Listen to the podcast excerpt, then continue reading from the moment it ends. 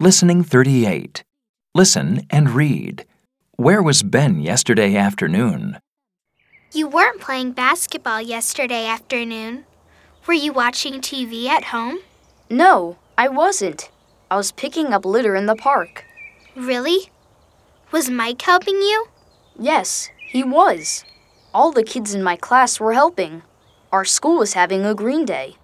That's a great idea. I hope my school has a green day soon.